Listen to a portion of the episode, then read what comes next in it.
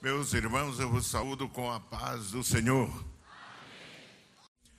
Meus irmãos, nós iniciamos uma palavra, uma meditação, uma reflexão na palavra de Deus.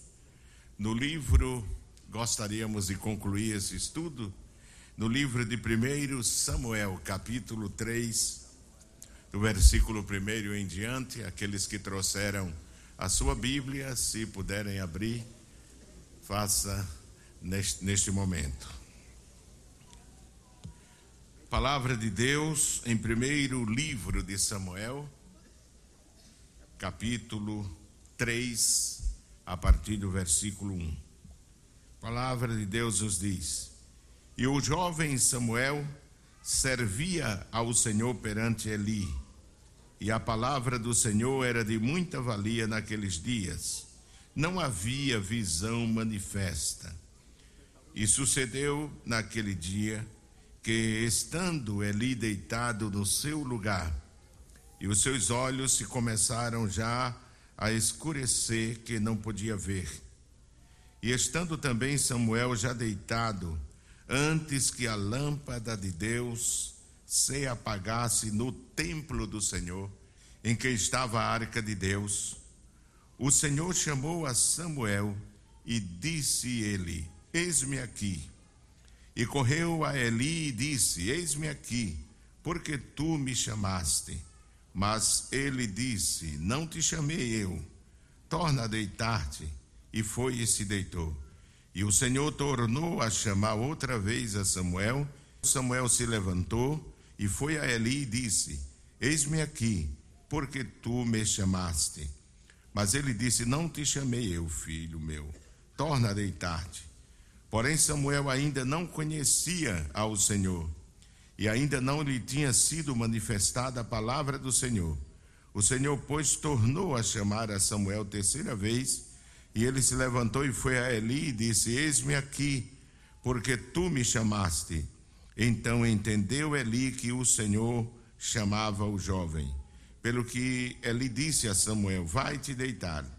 E há de ser que, se te chamar, dirás: Fala, Senhor, porque o teu servo ouve. Então Samuel foi e se deitou no seu lugar. Então veio o Senhor e ali esteve e chamou como das outras vezes Samuel, Samuel. E disse Samuel: Fala, porque o teu servo ouve. Quem diz amém, meus irmãos? Meus queridos irmãos, esta é a palavra que nós lemos no culto anterior e falamos sobre o tema Não deixe a lâmpada de Deus apagar. Amém, meus irmãos? Não deixe a lâmpada de Deus apagar.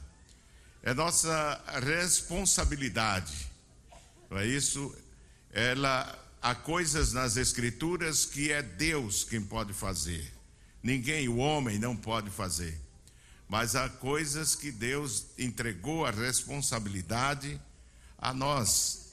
E aqui nós vemos nas, em todas as escrituras, desde o Pentateuco, desde o livro do Êxodo, o segundo livro do Pentateuco, Números, Levíticos e Deuteronômio, principalmente Levítico, onde e Êxodo, onde o Senhor e Números também, onde o Senhor é, entrega a responsabilidade de manter a luz de Deus acesa no templo do Senhor. Amém?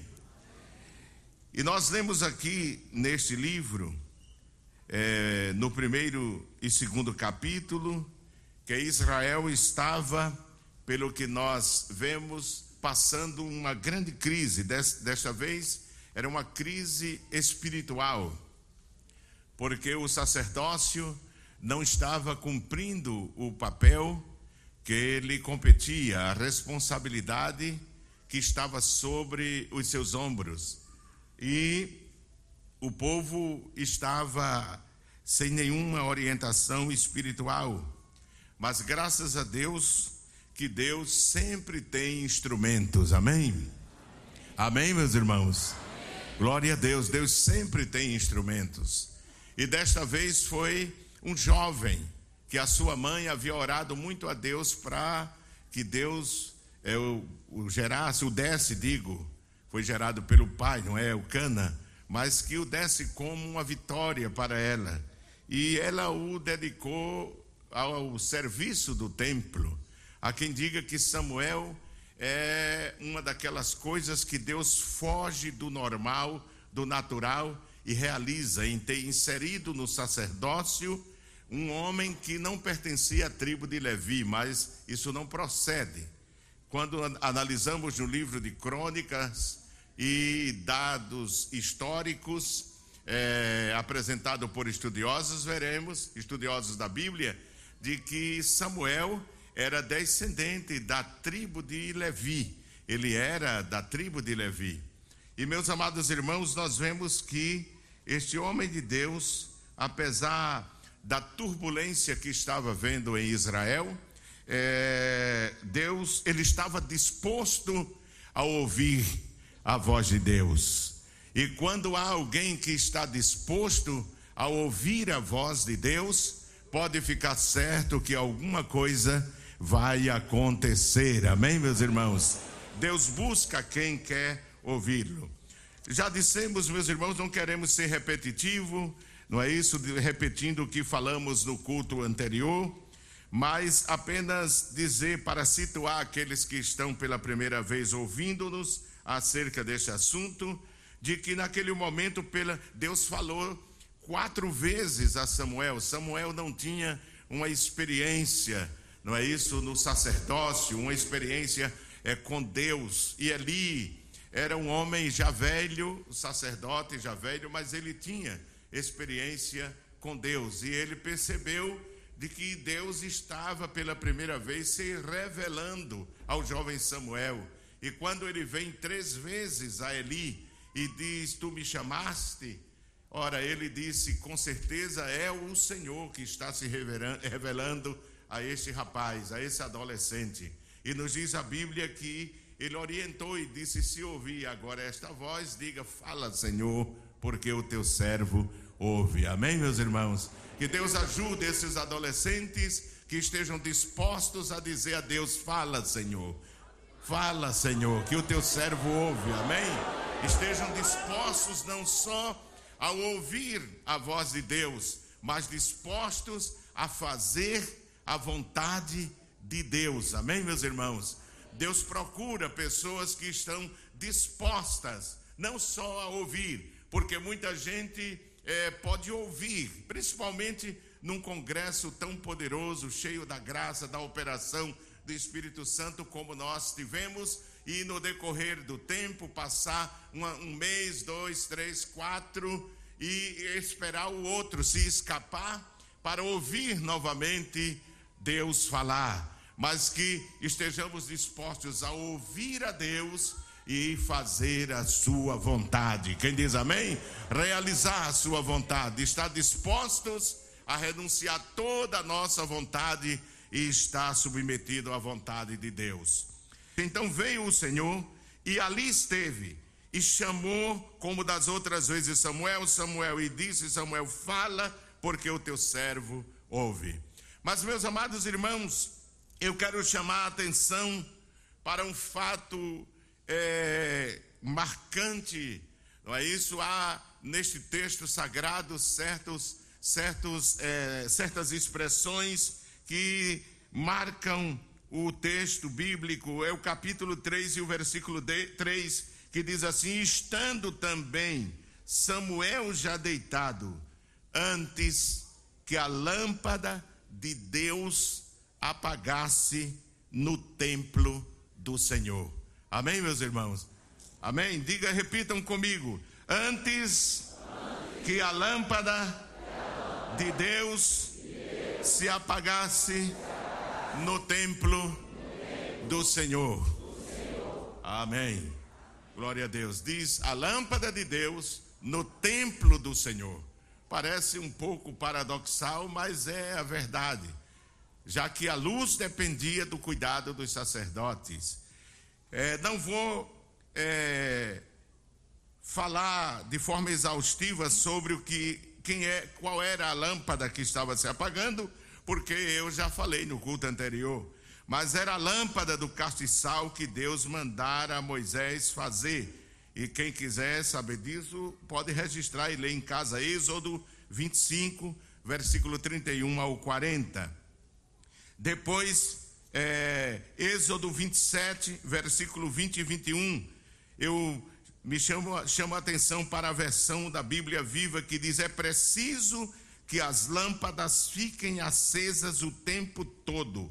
Arão e os filhos dele cuidarão de manter tudo em ordem e a luz acesa o tempo todo. Quem diz amém, irmãos? Era responsabilidade do sacerdote. Aí Sarão era o sumo sacerdote, o pai da família que Deus constituíra como chefe do sacerdócio os seus filhos o ajudavam, o auxiliavam no serviço sacerdotal, porque a tribo de Levi foi a tribo escolhida por Deus para servir no culto, servir na adoração, no tabernáculo, na música. Mas entre os levitas da tribo de Levi, Deus escolheu a casa de Arão e constituiu Arão, irmão de Moisés, como o sumo sacerdote e os seus filhos como sacerdotes. Eles foram consagrados, eles foram santificados para exercer aquele serviço.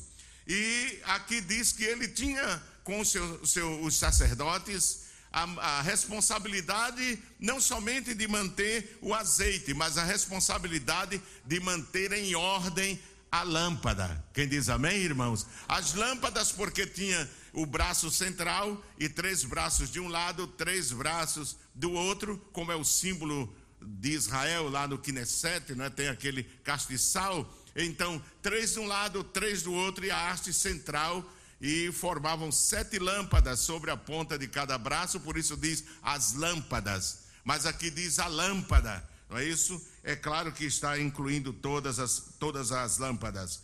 Ele tinha de manter tudo em ordem, porque não era só o azeite que possibilitava. É, a luz acesa, a possibilidade da luz estar acesa constantemente, mas outros cuidados que tinham que ser tomados. Meus amados, eu disse aqui que deixando é, a análise do ponto de vista tipológico, o que representa na tipologia, e analisando, tirando lições espirituais desse texto, observamos de que a lâmpada estava acesa no templo do Senhor. Amém? Nós dissemos aqui que nós também somos um templo, santuário de Deus.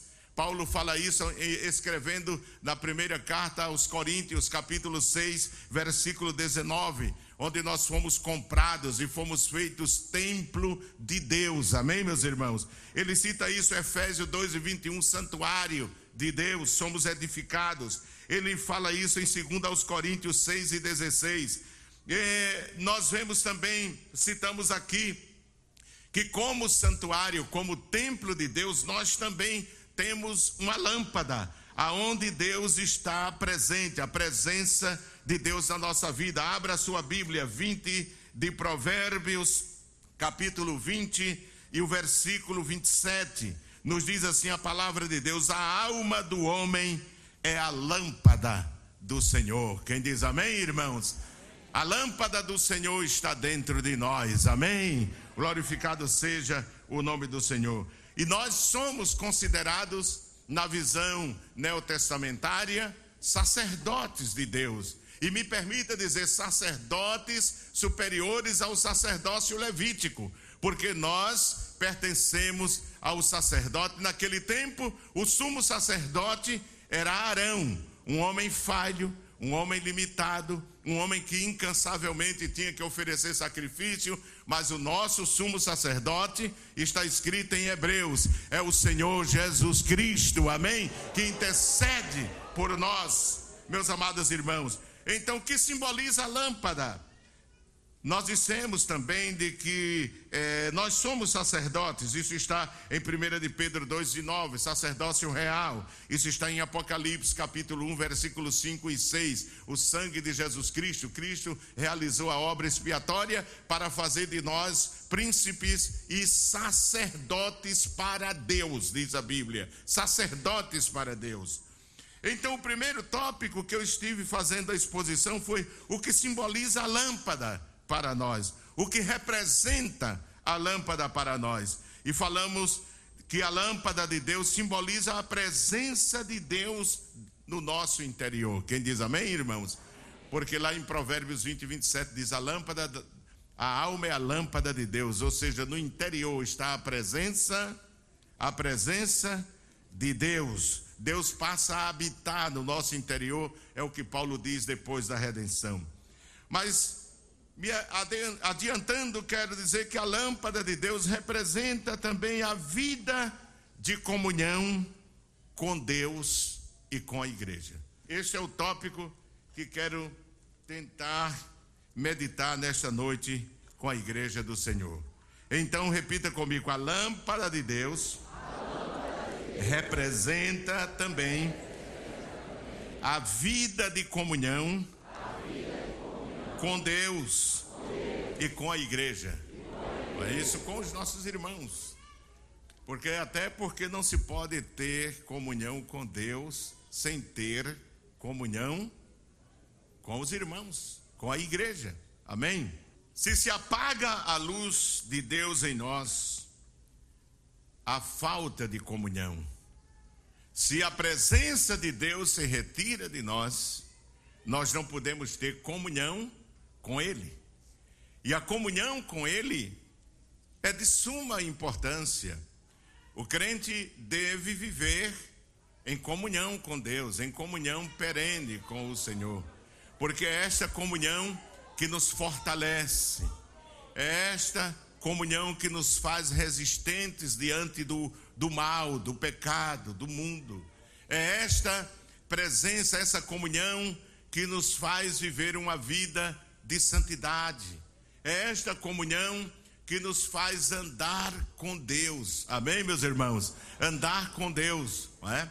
Viver em comunhão. Na Bíblia está é, há registros de muitos homens que mantiveram uma comunhão com Deus e por causa dessa comunhão eles puderam marcar a diferença na sua geração. Poderíamos citar Enoque, um dos primeiros justos, que a Bíblia diz que ele foi fiel, ele, ele andava com Deus e não andou somente um dia. A Bíblia diz que ele andou 365 anos em comunhão com Deus. Não é isso? Lá em Hebreus, no capítulo 11, versículo 5, está escrito que Deus se agradou dele a ponto de não deixar que ele experimentasse a morte e tomá-lo para si. Quem diz amém, irmãos? Mas por quê? Porque ele andou com Deus. Se nós fizermos um, uma análise do pano de fundo histórico dos dias que Noé, fazendo uma análise do é, é, arqueológico, fazendo uma análise sociológico, é, teológico dos dias que é, é, o homem de Deus Enoque viveu, nós vamos ver de que há muita similitude com os nossos dias hoje, mas ele resistiu aquela é, opressão, ele resistiu àquela oposição a Deus, como está escrito em Judas, na epístola de Judas, que os homens do seu tempo zombavam de Deus, diziam, zombavam a Deus, mas ele já, já tinha esperança do retorno de Cristo para implantar o seu reino milenial. De forma que eles andaram com Deus.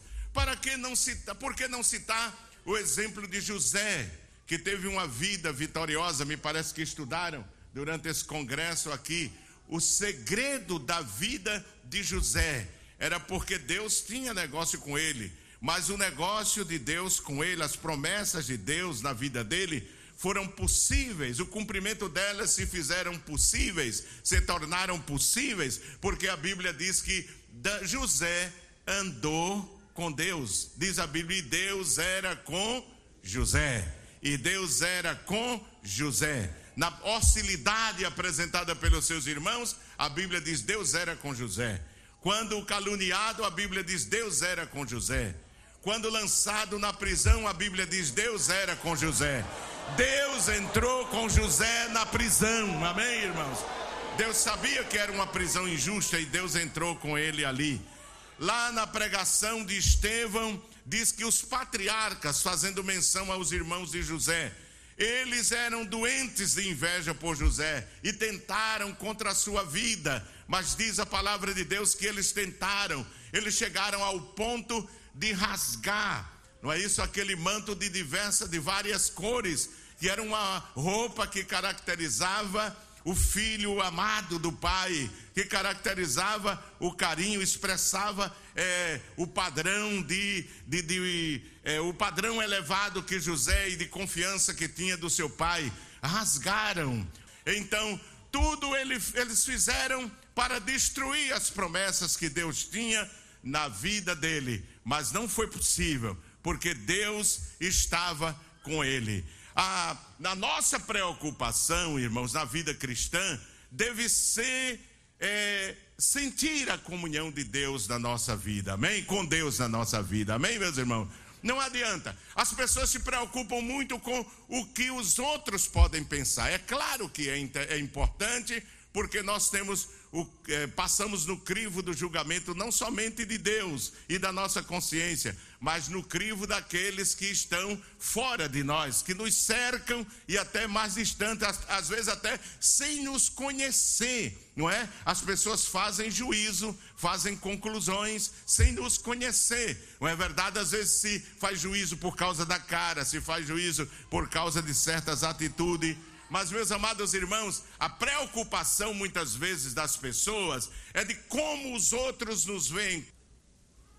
Vale mais a comunhão com Deus, vale mais se a nossa vida está certa, vale mais se o tribunal interior diz: Você está bem, você está bem, minha serva, você está bem. Se o Espírito Santo confirma que nós estamos em comunhão com Deus, amém? E não somente a aparência. Então José triunfou porque Deus era com ele, ele levava, ele viveu, viveu uma vida de comunhão perene, constante com Deus, não é? Se fôssemos citar o exemplo de Noé, não é? Que em meio àquela geração profana, cada dia a corrupção aumentava, mas a Bíblia diz que Noé alcançou graça com o Senhor, diante do Senhor. Amém, meus irmãos? E Deus um dia decide destruir o mundo, mas ele não, salvou a ele e a sua família. Por que não citar outros exemplos, como Daniel?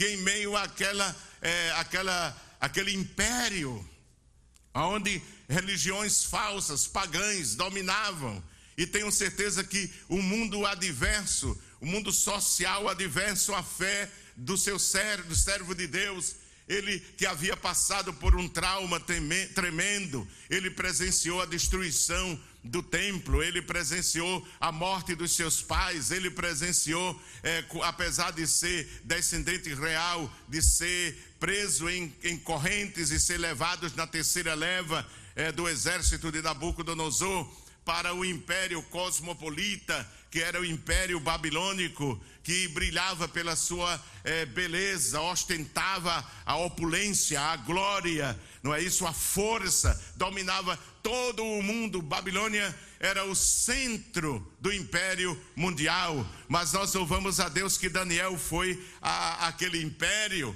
Uma vez um jovem disse a mim, pastor, eu vim para o senhor orar porque eu passei no vestibular, já fui aprovado e estou ingressando, já fiz a minha matrícula na universidade e eu estou ingressando. Eu vim falar com o meu pastor para fazer uma oração por mim e pedi um conselho, não é isso? É, ele disse: Eu quero um conselho seu.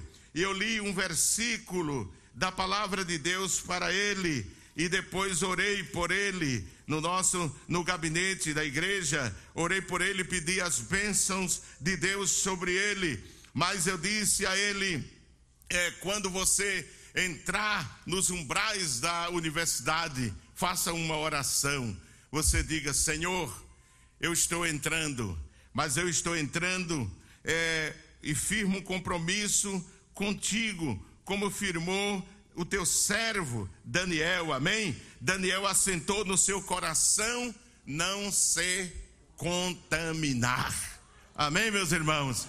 Há coisas que você vai aprender na universidade, vai aprender na escola, na academia, mas há coisas que você já leva, amém, meus irmãos? Já leva consigo. Daniel levou a palavra, Daniel levou boas amizades, Daniel levou a fé, Daniel levou as promessas. Ele disse: essas são, essas são é, promessas e bênçãos absolutas na minha vida e eu não as posso trocar. Não é isso? O professor pode saber de matemática, de física, de quântica, pode saber de todo tipo de ciência, mas de Deus, quem sabe é o crente que tem comunhão com Deus. Amém, irmãos? É o crente que tem comunhão com Deus. E nós vemos aqui que a lâmpada representa a vida de comunhão com Deus e com a igreja, porque a presença da lâmpada de Deus é a presença de Deus. Não é isso como está escrito aqui? Diz assim: a alma do homem é a lâmpada do Senhor. Glória a Deus. Amém? É a lâmpada do Senhor. O espírito do homem, eu gosto mais, como diz a, a versão atualizada, diz o espírito, o mais profundo do ser do homem. O homem é um ser, Deus o criou um ser, a sua imagem e semelhança, e assim como a, a, a divindade é triuna, não é? Pai, Filho e Espírito Santo, o homem até nesse aspecto também, na sua na constituição do seu ser, ele é tricotômico, ou seja, ele está dividido em três partes: espírito, que é a parte mais profunda do homem, a alma e depois o corpo. Amém? Há quem diga que a alma projeta o reflexo da presença de Deus no espírito e executa as suas atribuições através do corpo. O corpo põe em evidência no mundo material, se relaciona com o mundo eh, material. O homem é composto de certa forma de duas substâncias, uma visível e uma invisível. A invisível que é é dividida em espírito e alma, e a visível, que é o corpo, o invólucro, que é o corpo. E Salomão, escrevendo em Eclesiastes, diz que quando ele morre, o corpo volta ao pó de onde Deus o tomou, e o espírito voe para Deus que o deu. Amém, meus irmãos? Os animais são diferentes, os animais, eles não são como o ser humano. Há quem queira assemelhar, comparar, mas isso é o um mundo humanista, sem Deus, não é? é? É claro que a Bíblia, ela defende a natureza, defende os animais, ela ensina-nos a ser mordomos sobre todas as coisas que Deus criou. E o crente deve amar os animais, deve cuidar dos animais. Por isso que nunca se foi a favor de matar os animais, mas não são iguais ao homem. Amém, meus irmãos? À luz da teologia bíblica, o homem não é um animal racional. O homem é imagem e semelhança de Deus. Amém, meus irmãos? É imagem e semelhança de Deus. Os animais são diferentes, não pode estar no mesmo patamar, porque os animais, eles vivem, não é isso? E possuem alma como princípio de vida para se relacionar com o mundo material. Deus não soprou nas narinas de um cachorro, de um cão, na narina de um leão. Não, Senhor. Pela autoridade da Sua palavra, Ele fez existir. Amém, irmãos? Ele disse: seja feito pelo bara. É? Amém, meus irmãos? Do inexistente. Só Deus pode fazer tudo que o homem faz e às vezes fica vaidoso e soberbo, mas faz de uma matéria-prima, faz de uma ideia que já foi criada, é, concluída, mas Deus faz do nada, Deus faz do zero, amém, meus irmãos? Pela autoridade da Sua palavra. E o animal foi criado com o princípio de vida, como está em Eclesiastes, e diz Salomão que quando ele morre acabou-se tudo, findou tudo. Ele não tem espírito para levar para a presença de Deus, mas o homem não. O homem foi feito do pó da terra, e a Bíblia diz que o Senhor, o Criador, chegou das suas narinas e deu seu alento de vida. Isso foi criado naquele momento o espírito. O homem tem espírito, alma e corpo. O animal tem alma como princípio de vida, mas não tem espírito. Mas irmãos, deixando esse tema de lado, o crente, a luz, a lâmpada acesa representa a comunhão com Deus. Quem diz amém, irmãos? O homem no pecado vive em trevas, porque não tem a lâmpada de Deus no seu espírito. Essa falta de luz é resultante de uma operação do espírito da época, do espírito maligno. Só o, crente, o salvo, aquele que mantém comunhão com Deus, tem a luz de Deus acesa na sua alma, no seu interior, no seu espírito, como diz a versão atualizada. Mas o ímpio, o que não obedece à palavra de Deus, ele não tem essa luz. Abra a Bíblia. Segundo aos Coríntios, capítulo 4, versículo 3 diz: "Mas se ainda o nosso o nosso está encoberto, para os que se perdem está encoberto". Claro, eles não veem, eles não compreendem, eles não entendem, não têm discernimento para ver o poder do evangelho. Diz: "Nos quais nessas pessoas o Deus com D minúsculo aí, o Deus deste século, Aion no grego, o Deus dessa era, desse tempo, o espírito do espírito que opera nesse tempo, cegou o que? O entendimento dos incrédulos, para que não lhes resplandeça a luz do evangelho da glória de Cristo, que é a imagem de Deus. Eles não têm a luz do castiçal de Deus. Amém, meus irmãos? Amém, meus irmãos? Não tem. Podemos ver nas Escrituras de forma clara que a nossa comunhão é representada pela luz. Veja a primeira epístola de João, primeira carta de João, capítulo 1, versículo 5 ao 7. Primeira epístola do apóstolo João, no primeiro capítulo, versículo 5 ao versículo 7. E esta é a mensagem que dele ouvimos e vos anunciamos que Deus é que Deus é galeria que Deus é que Deus é luz. E não há nele treva nenhuma. Se dissermos que temos comunhão com ele e andamos em trevas, mentimos e não praticamos a verdade. Mas se andamos na luz, se andarmos na luz, como ele na luz está, temos comunhão uns com uns com e o sangue de Jesus Cristo, seu filho, nos purifica de todo pecado. Então, se andamos com ele, não andamos em treva. E se temos treva, não andamos com ele. Amém, meus irmãos? Para viver em comunhão, temos que viver na luz. A luz fala da presença de Deus no nosso interior, Salmo 89, versículo 15. Quando aceitamos a Cristo, Deus fez através do Evangelho essa luz surgir do nosso interior, resplandecer no nosso interior, o fiat de Deus, como Deus disse na criação: haja haja e a luz e a luz apareceu. Amém, irmãos? Haja luz e a luz apareceu. Quando o evangelho alcança a nossa vida, e nós nos arrependemos e nascemos de novo. Amém? Aquele mesmo Deus ordena que a luz de Deus resplandeça no nosso coração. Amém, meus irmãos? A iluminação de Deus, o discernimento das coisas espirituais. Era, é como aconteceu com Saulo, quando Deus o Senhor Jesus envia quem para orar por ele? Ananias. E Ananias orou. E quando Ananias orou, o que foi que aconteceu com a visão de Saulo?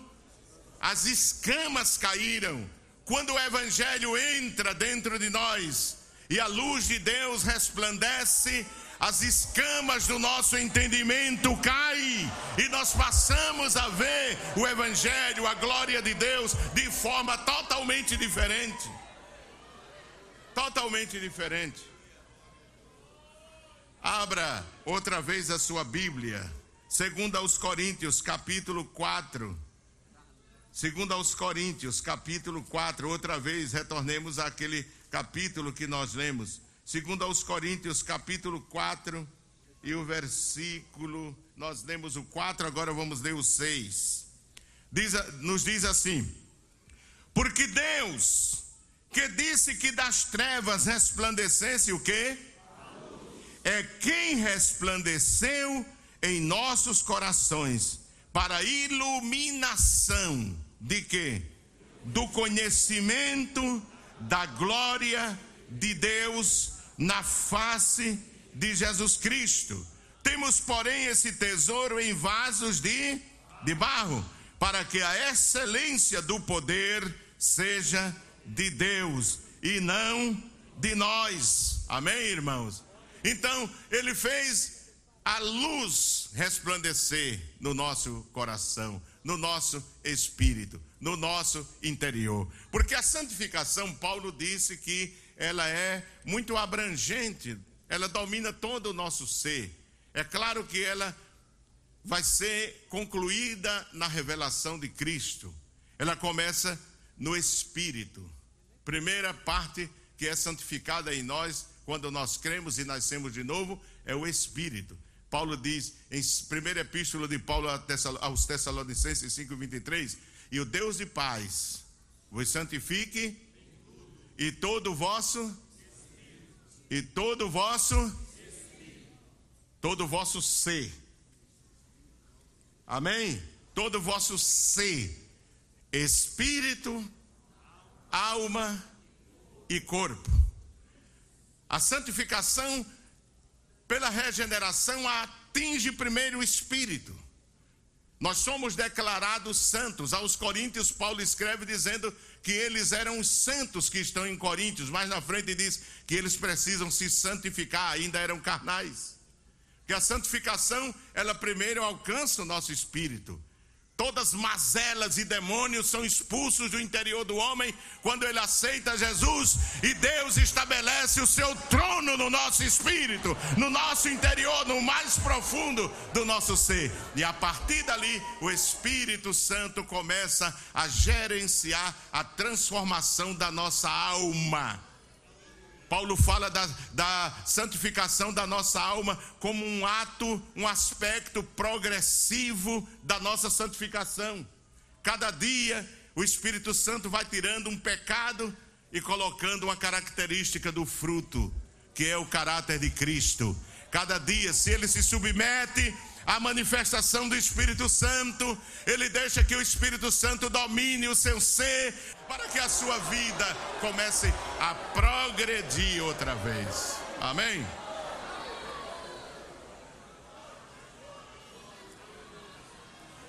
Porque quando o homem crê no Evangelho, a chispa do, da luz acende.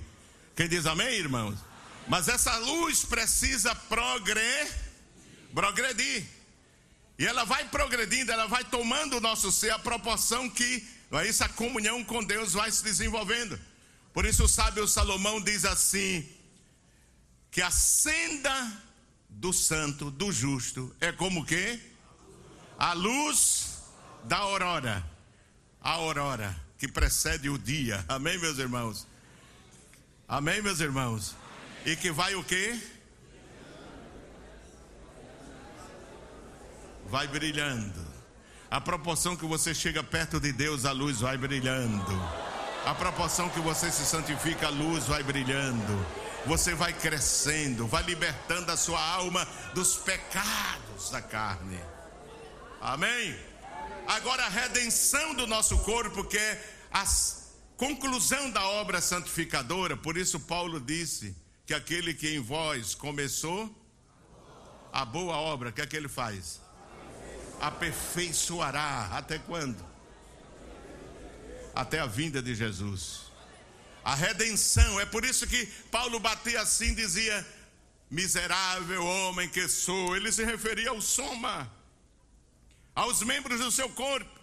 Havia dentro dele uma lei que não aceitava, mas os, a, havia uma tendência na sua carne, nos membros do seu corpo que queria levá-lo a praticar o que não deveria, não devia praticar.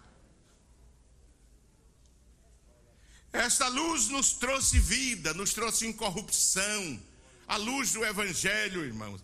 É aí que eu digo, sem minimizar, que não há mais importante numa profissão do que na outra. É por isso que eu digo que um juntador de cartão, um plantador de mandioca, não é que ele seja inferior a ninguém. Isso não desonra ninguém. Os irmãos vão entender o que eu estou dizendo. Ele é mais sábio nas coisas de Deus do que o maior mestre das universidades. Porque este conhecimento não depende da academia, não depende dos postulados científicos. Este conhecimento depende da comunhão com Deus, da presença de Deus no crente. Amém? Amém? A revelação divina não se compra em supermercado nem nas maiores academias. Você pode viajar o mundo todo, estudar onde quiser, mas você só vai encontrar um montão, um molho de doutor cego, miserável, perdido, corrompido. Porque a luz do Evangelho, ela é operada em todos os homens que são alcançados pela salvação sem distinção de classe social, nível cultural, nível social, poder financeiro, posição. Segunda carta de Paulo a Timóteo, capítulo 1, versículo 8, diz assim: Portanto, não te envergonhes o testemunho de nosso Senhor, nem de mim, que sou prisioneiro seu. Antes participa das aflições de quê? Do evangelho, segundo o poder que nos salvou e chamou com uma santa vocação, não segundo as nossas obras, mas segundo o seu próprio propósito. E a graça que nos foi dada em Cristo Jesus, antes dos tempos dos séculos, e que é manifesta agora pela aparição de nosso Senhor e Salvador Jesus Cristo, o qual aboliu a morte e trouxe o que? a luz, a vida e a incorrupção pelo Evangelho. Amém, meus irmãos? Pelo Evangelho. Trouxe iluminação espiritual, visão, discernimento espiritual. Assim como caiu a casca dos olhos de Saulo, caiu da nossa mente. A cegueira do nosso entendimento que Satanás colocou por causa do pecado. Mas o Evangelho de Deus acendeu a luz, a lâmpada. Segundo aos Coríntios 4 e 6, que eu não vou ler porque já li. Esta lâmpada acesa, que representa a nossa comunhão, nos faz vitoriosos no momento da tribulação. É? é por isso que o mundo não pode, irmãos, entender o crente. Satanás vai fazer de tudo para tirar a gente do sério. Me está entendendo? Ele vai fazer de tudo para tirar o crente do sério. E ele fica revoltado quando o crente permanece escondido em Cristo e em Deus. Ele faz de tudo. Veja segundo aos Coríntios, outra vez, 4 e 6.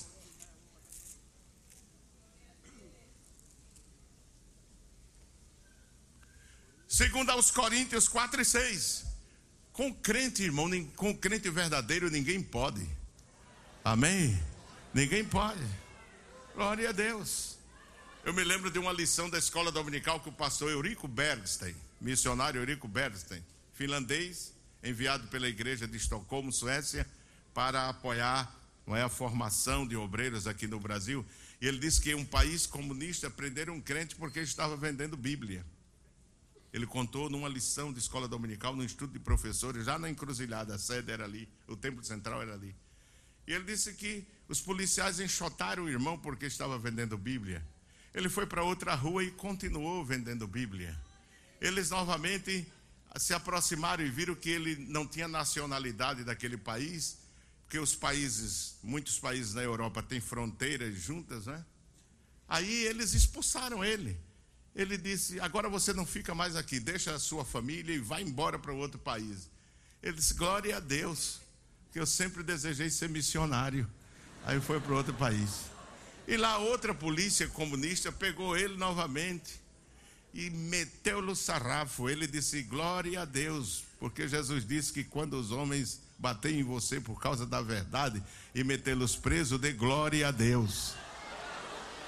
Ele disse: se você continuar falando besteira aí, você vai ser, vai a um júri e vai ser condenado à morte e ser fuzilado. Ele disse: glória a Deus. Já já eu estou aí, Jesus. já já eu estou aí. Não tem quem possa com esse povo, irmão. Não adianta perseguir. Não adianta perseguir esse povo. Porque se tirar a vida dele, ele vai para um lugar melhor.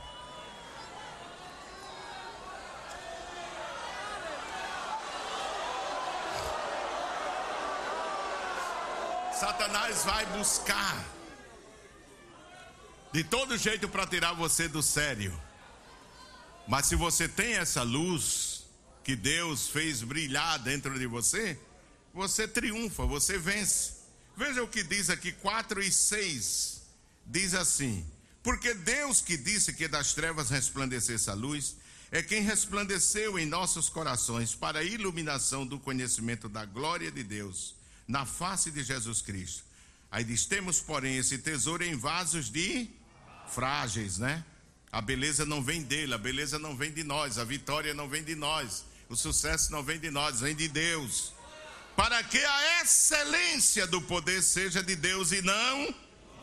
Aí Paulo diz: por isso, irmão, é que em tudo somos atribulados, mas não perplexo, mas não perseguidos, mas não abatidos, mas não trazendo sempre por toda parte a mortificação do Senhor Jesus no nosso corpo, para que a vida de Jesus se manifeste também em nosso em nosso e assim nós que vivemos estamos sempre entregues à morte por amor de quem? De Jesus, para que a vida de Jesus se manifeste também em nossa carne mortal. Amém, irmãos? A tribulação, o aperto, a angústia, vem para isso, para que Jesus seja glorificado. Amém, irmãos? Em nossa vida. Amém? Pela lâmpada acesa em nós, como templos de Deus, há progresso na vida espiritual, como eu citei, que diz: a senda do justo é como a luz da aurora, surge no horizonte e vai. Ela precede o sol, né? Há uma luz, irmão, é interessante. Eu já voei muitas vezes, pra, já voei para Japão, já voei para vários países, já assisti a aurora. Eu fiz questão de registrar com a minha câmera foto, fotográfica. Há uma luz no universo que eu às vezes penso que é independente da luz do sol.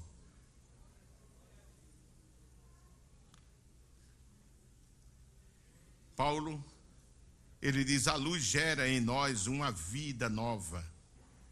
13 de Romanos, versículo 12 e 13, eu não vou ler. Romanos 13, 12, 13 e 14. Experimentamos uma mudança extraordinária na nossa vida, uma metamorfose extraordinária. Leia Efésios capítulo 5 e o versículo 10.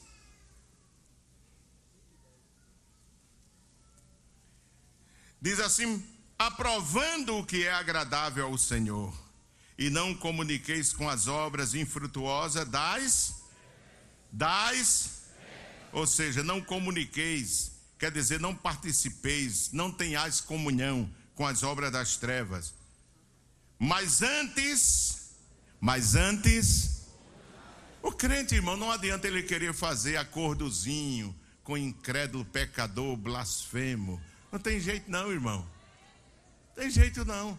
Ele deve viver bem entre todos, amém, irmãos? Ele não vai se enclausurar, se fechar na sociedade, viver alienado, não, senhor. Agora eu quero dizer é que mesmo vivendo neste mundo, ele tem que saber fazer a separa, separação.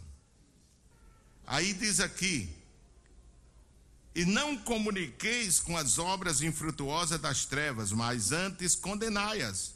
Porque o que eles fazem em oculto, irmãos, até dizê-los é torpe. É torpe. Aí diz aqui: e não vos comuniqueis com as obras, porque o que eles fazem em oculto, até dizê-lo é torpe. Mas todas essas coisas se manifestam sendo condenadas por quem, irmãos? Por quê? Essa compreensão que há em mim e que há em vocês é porque a luz de Deus está dentro de nós. E quando a luz de Deus está dentro de nós, tudo fica patente diante dos nossos olhos. Mas todas estas coisas se manifestam sendo condenadas pela luz, porque a luz tudo manifesta. Aqueles que aceitaram o evangelho com a idade já adulta, porque você não via quando estava lá. Para você tudo era comum. Tudo era normal. Mas você agora, você vê a diferença. E por que isso se tornou assim? É que a luz do Evangelho abriu o seu entendimento e iluminou a todas estas coisas. Aí diz assim: pelo que diz, desperta tu que dormes, levanta-te dentre os mortos, e Cristo te esclarecerá. Isso pode acontecer com o crente, né, irmão? Que já viu, já teve luz, mas se envolveu tanto com o pecado, com as coisas do mundo, que ele perde e termina ele morrendo. Mas o Espírito Santo está dizendo: desperta, desperta, tu que dormes. Tu estás dormindo, crente, desperta, tu que dormes. E outra vez Cristo fará a luz brilhar dentro de ti, esclarecerá o teu entendimento. Deus gerará essa luz porque o que eles fazem é oculto. Mas o versículo 14 diz: pelo que se diz, desperta. Não é? O versículo 15 diz: portanto, vede prudentemente como andais, não como nécios, mas como como sábios, remindo o tempo, porque os dias, diga comigo, remindo os tempos, remindo o tempo, porque os dias são maus, aproveitando não desperdiçando o tempo, porque os dias, os dias são maus. Não gaste tempo, meu irmão, com o que não edifica. Todas as coisas me são, mas nem todas me convêm. É? Salomão diz: tudo debaixo do sol é o que, irmãos? Vaidade. É? Eu gosto muito como a versão espanhola diz: Bajo el sol todo es vanidade. Quer dizer, debaixo do sol há muita coisa que é vanidade, quer dizer, é vã. Crente não pode viver dessas coisas, não pode se preocupar com estas coisas. Que Deus nos ajude.